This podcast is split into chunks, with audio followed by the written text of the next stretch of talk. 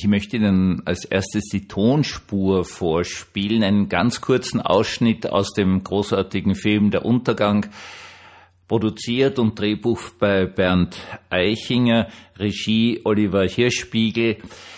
Bruno Ganz spielt den Adolf Hitler und die Person, die Sie am meisten reden hören werden, das ist äh, der General Helmut Weidling, der wirklich von Hitler zum Tode verurteilt wurde wegen Feigheit vor dem Feind, dann in den Führerbunker hinein ist und gefragt hat, was eigentlich los ist. Und daraufhin vom Hitler zum Kampfkommandanten von Berlin ernannt wurde. Ein sehr, sehr realistischer Mensch, nebenbei gespielt von großartigen Michael Meindl, den ich einmal wirklich die große Ehre hatte, nach einer Vorstellung im Theater in der Josefstadt kennenzulernen und eine Stunde mit ihm zu plaudern und zu diskutieren. Ein wirklich wunderbarer deutscher Schauspieler. Aber nun genug des Vorspruchs, hören Sie sich das Ganze bitte an. Es geht um eine Lagebesprechung im Bunker und die genannten Personen sind jetzt die Hauptsprecher. Der Goebbels sagt auch noch mal kurz was, aber das ist eben nur ganz kurz. Hören Sie sich das an. Bitte. Mein Führer, die Russen erzielen Durchbruch auf Durchbruch. Reserven sind nicht mehr vorhanden, eine Versorgung aus der Luft findet nicht mehr statt. Das heißt, dass keine Munition mehr herangebracht werden kann. Im Norden steht der Russe kurz vor der Weidendamer Brücke. Im Osten am Lustgarten, im Süden am Potsdamer Platz, im Westen im Tiergarten. 300 bis 400 Meter vor der Reichskanzlei. Wie lange können Sie noch halten? Maximal ein bis zwei Tage. Gilt das auch für das Regierungsviertel? Jawohl, mein Führer. Mein Führer, als Soldat schlage ich Ihnen vor, den Durchbruch aus dem Berliner Kessel zu wagen. Bedenken Sie, im Krieg um Berlin sind bereits 15.000 bis 20.000 der besten Offiziersjahrgänge gefallen. Aber dafür sind wir junge Leute doch da. Was Sie da vortragen, ist ein Hirngespinst. Ein ganz sogar verrückter Plan. Denken Sie an die Tausende von Verwundeten. Wir können nichts mehr für Sie tun. Mein Führer, die Befehle sind ausgearbeitet. Ich gebe Ihnen mein Ehrenwort als Offizier. Der Führer kann nicht als ruhmloser Flüchtling vom Parkett der Weltgeschichte verschwinden. Selbst wenn der Ausbruch erfolgreich sein sollte. Ich geriete doch einfach nur aus einem Kessel in den anderen. Ich müsste dann unter freiem Himmel oder in einem Bauernhaus oder in irgendetwas ähnlichem hausen und das Ende abwarten. Wenk ist mit der 12. Armee im Anmarsch. Sie kann sich mit der 9. Armee von Busse vereinigen und dem einen so vernichtenden Schlag versetzen, dass er alles rettet. Wenk ist ein ganz ausgezeichneter Mann. Telegrafieren Sie an Kettel. Es ist mir sofort zu melden. Erstens, wo sind die Spitzen von Wenk? Zweitens, wann greifen Sie weiter an? Drittens, wo ist die neunte Armee? Viertens, wohin bricht die neunte Armee durch? Sie werden sehen, meine Herren. Ich behalte Recht. Wenk wird kommen.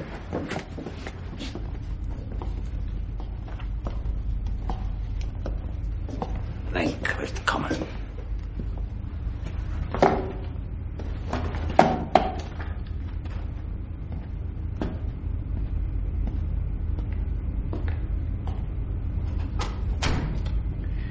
Ich will jetzt sofort wissen, ob die Gesamtlage es wahrscheinlich macht, dass Wenk noch eingreifen kann. Es ist unwahrscheinlich, dass Wenk mit seinen wenigen Verbänden der Roten Armee... Wieso behaupten Sie, ein Angriff Wenk sei unwahrscheinlich? Wenk hat der Roten Armee absolut nichts entgegenzusetzen! Wenn das so ist, warum sagen Sie das nicht dem Führer? Sind wir denn alle verrückt geworden? Glauben Sie im Ernst, der Führer weiß das nicht selbst? Aber er wird niemals kapitulieren. Und damit Sie es nur wissen, wir auch nicht. Ich habe das einmal mitgemacht. Das reicht!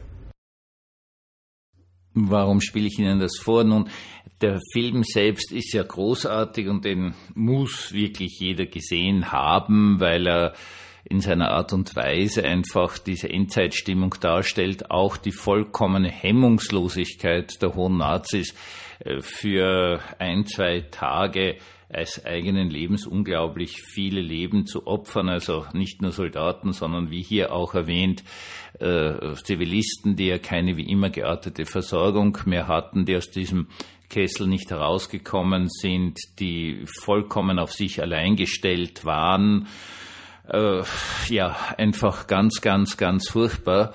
Und in diesem Film wird immer wieder erwähnt, diese Person des Generals Walter Wenck. Und mir hat das immer sehr interessiert, wer das eigentlich ist. Und ich habe dann versucht, ein bisschen was aufzustöbern und das möchte ich Ihnen heute erzählen. Herzlich willkommen zum Tagebuch eines Pfarrers von eurem Hans Spiegel, eurem Pfarrer im Internet. Wenk ist 1900 geboren, 1982 bei einem Verkehrsunfall in Österreich verstorben.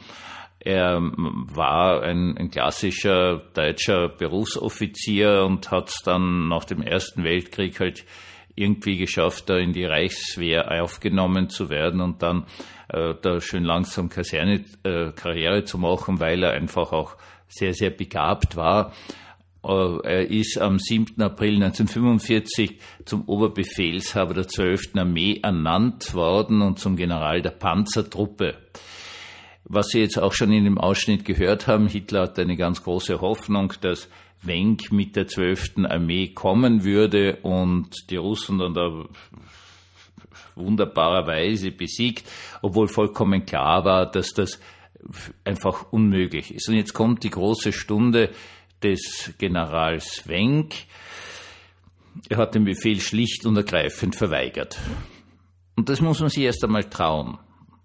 Weil hier natürlich die Fragestellung war, äh, wozu ist man treu? Zu dem Führereid oder zur Realität und das heißt in dem Fall auch zu seinen Soldaten und den riesigen Mengen von Flüchtlingen, die vor der vorrückenden russischen Front auf der Flucht waren.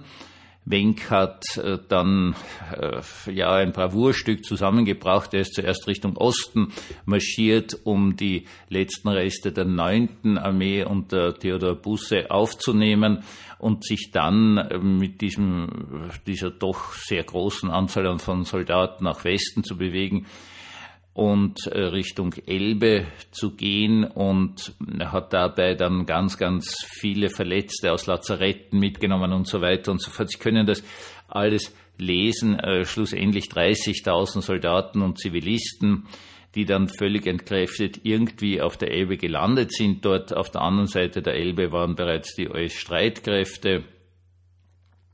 Und äh, es ist ihm dann irgendwie gelungen, zu erreichen, dass seine Soldaten die Elbe überschreiten dürfen, um sich dort in amerikanische Kriegsgefangenschaft zu begeben, während ihm die Amerikaner also ausgeschlossen haben aufgrund der Verträge mit den Russen, besser gesagt damals noch der Sowjetunion, äh, dass Zivilisten auch drüber gehen dürfen. Dann sind aber auch die äh, auf der Westseite der Elbe stehenden amerikanischen Verbände durch Friendly Fire, wie das heutzutage so schön heißt, also durch russisches Feuer, äh, so, ja, sind einfach geflüchtet, haben sich zurückgezogen. Dadurch konnten auch gigantische Massen von Zivilisten noch über die Elbe drüber.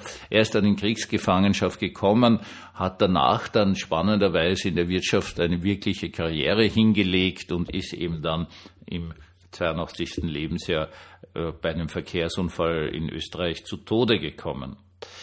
Die Geschichte von Wenk ist eine, die uns etwas wirklich mitgeben kann. Und das möchte ich Ihnen mitgeben. Jo, man kann immer ein anständiger Mensch bleiben. Was anderes ist nicht zu sagen.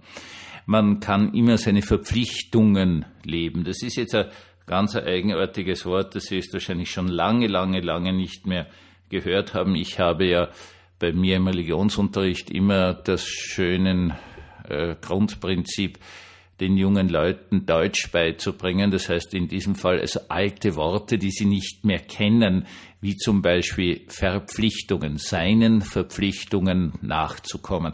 Das ist eine tolle Geschichte, wenn ich das sagen darf.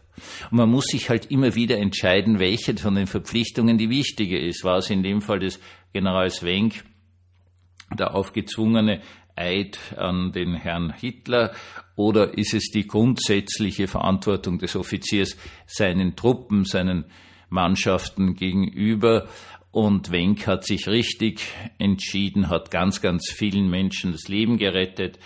Äh, die russische Kriegsgefangenschaft war etwas Furchtbares, ist doch mindestens ein Drittel der Gefangenen zugrunde gegangen, schon auf den Märschen, ganz, ganz viele, aber auch durch die katastrophal schlechte Nahrungsmittelversorgung. Die Arbeit in den sibirischen Lagern hat ihr Übriges getan. Es sind einfach unglaublich viele Leute dabei zu Tode gekommen. Und das war schon klar. Und sein Hauptziel war nicht mehr einem, einem sowieso unerreichbaren Ziel der, der Rettung Berlins oder des Führers und so weiter und so fort nachzukommen, sondern seine Leute zu retten. Als eine wirklich klare Verpflichtung jeglichen Offiziers zunächst einmal seinen Leuten verpflichtet zu sein. Wir ja, werden von ganz vielen Pflichten beworfen. So ein klassischer Offizier 1900 geboren, darf sagen, mein Vater ist 1896 geboren, war halt kaiserlicher Offizier, österreichischer, er eben im Ersten Weltkrieg Wenk noch zu jung, um da wirklich mitzuspielen, um ein paar Jahre in meiner preußischen Tradition drinnen stehend, hatte er eine klare Verpflichtung als Offizier. Das Ehrenwort als Offizier. Das war wirklich noch was, bitte Leute. Das war besser als jeder schriftliche Vertrag. Wir leben in einer eigenartigen Zeit, wo unsere Verpflichtungen nur noch zu erspüren sind. Wem sind sie jetzt treu? Der Arbeit, dass sie da was weiß ich, wie viele Überstunden machen, oder ihrer Familie in spezieller Weise, wenn sie auch noch kleine Kinder haben, die sehen doch ganz gerne ihre Eltern. Das muss man da einmal ganz ehrlich sagen. Wem sind sie treu? Welcher Verpflichtung gehen sie nach? Und dann gibt's hunderttausend andere Geschichten, die durch intensivste Werbung und dauerndes äh, Internetberieseln und so weiter und so fort auf uns einschlagen. Es ist nicht mehr so klar, wie es bei dieser Generation meines Vaters und des Generals Wenks waren, das ist alles oft auch ungreifbar. Es ist wirklich ungreifbar geworden für viele Menschen und deswegen ist es umso wichtiger, dass wir uns der Frage stellen, was sind unsere Verpflichtungen und welchen gehen wir jetzt wirklich nach? Ich wünsche Ihnen, dass Ihnen der Heilige Geist dabei hilft, diese Entscheidungen zu fällen, und zwar die richtigen Entscheidungen zu fällen. Einen gesegneten Abend uns allen.